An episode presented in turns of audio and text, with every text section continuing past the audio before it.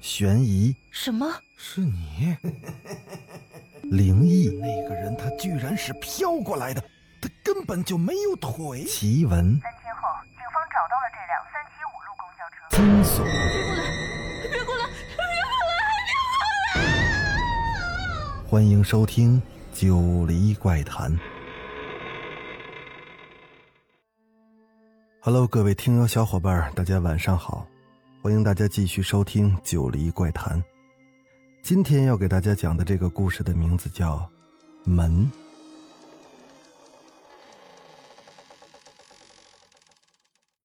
周鹏是这个城市里最好的心理医生，不仅因为他的医术高明，他脸上总带着温和的笑，说话总是不疾不徐的，他的声音仿佛有魔力，跟他交谈过的人几乎都要沉醉到他声音的深邃中去。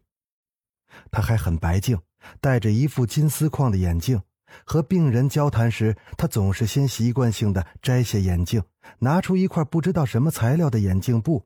一边听着病人诉说心中的郁郁之情，一边活动着他修长的手指，一丝不苟的擦着眼镜。也许就是他这种敬意的气质，总是能让病人安下心来。这么多年，他的大多数的病人都还活着，而且没有一例投诉和他有关。亭子是一个很严重的抑郁症患者，他自杀过很多次。似乎随时随地的都不得不叫人盯紧了他。周鹏就是他的心理医生。也许是见惯了这种病人，周鹏成功的控制住了他的病情。这在他手里格外的轻车熟路，可亭子却当他是救命恩人。即便见了这么多次，亭子还是美的让周鹏心中一颤，那种白皙到近乎透明。病态的美，让周鹏竟有一丝怜惜之意。他很快稳了稳心神，停下了手上的动作，目光不经意的瞥到亭子嘴角边的一颗小小的黑痣上，一抹宠溺的笑从周鹏的唇角荡漾开来。他看着亭子，一字一句认真的说：“亭子，你要相信，每个人的心里都有一扇门，跟着我走过去。”打开它，幸福就在那扇门的背后。你只要一打开它，快乐就会扑面而来的。哼，勇敢一点，试试看。我可以吗？周鹏笑了笑，没有说话，只是把面前的热果汁又朝他推了推。亭子那天是蹦蹦跳跳着回家的，他还在路上买了一支口红。我太惨白了，嗯，应该涂点口红。可是很多次之后，亭子是越来越气馁。他窝在周鹏的办公室那个大大的米色的沙发里，抱着一大杯热奶茶，小口小口的夺着。良久，也许是奶茶的热，让他的脸颊渐渐的泛起了潮红。周医生，这么久了。我一扇门都没有敲开，他们总是向外推我，好几次，我都差点掉进那个深渊里。周鹏扶了扶眼镜，没有说话。亭子盯着周鹏桌子上沙漏摆件看了许久，然后抬起眼盯着周鹏。周医生，也许，你才是我的那扇门。我已经结婚了，时间不早了，你该回家了。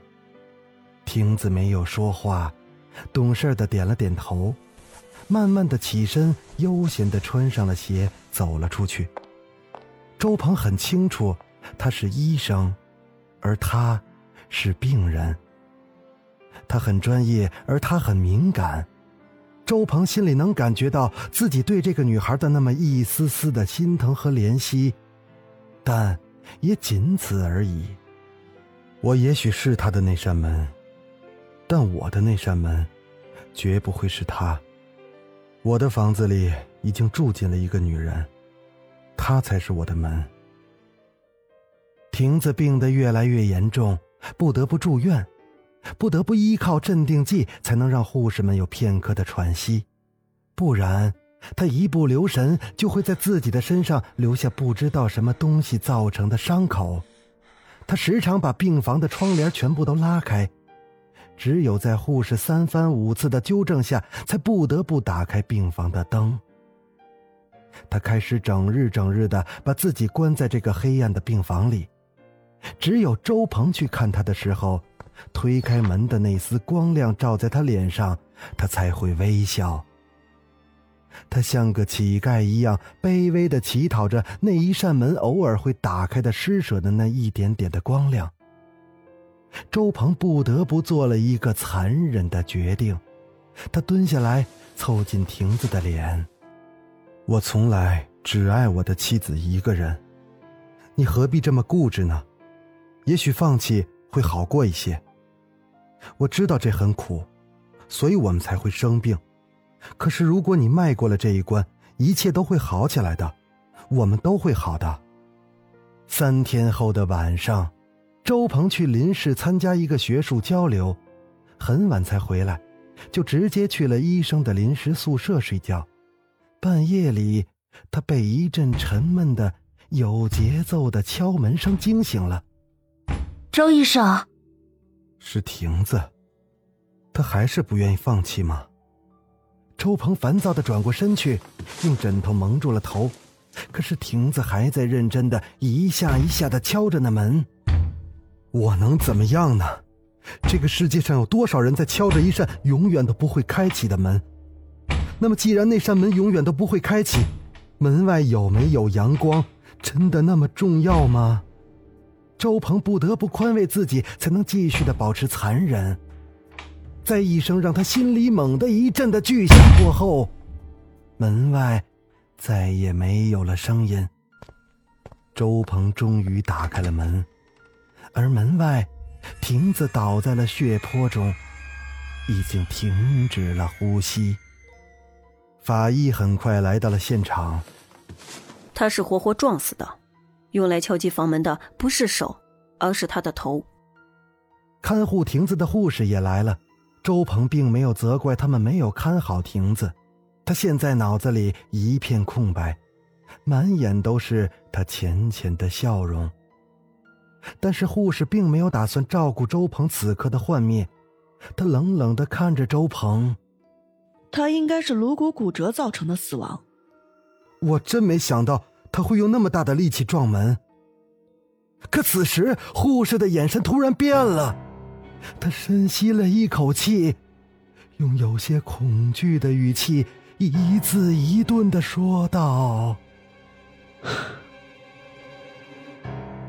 昨天晚上，他跳楼自杀了。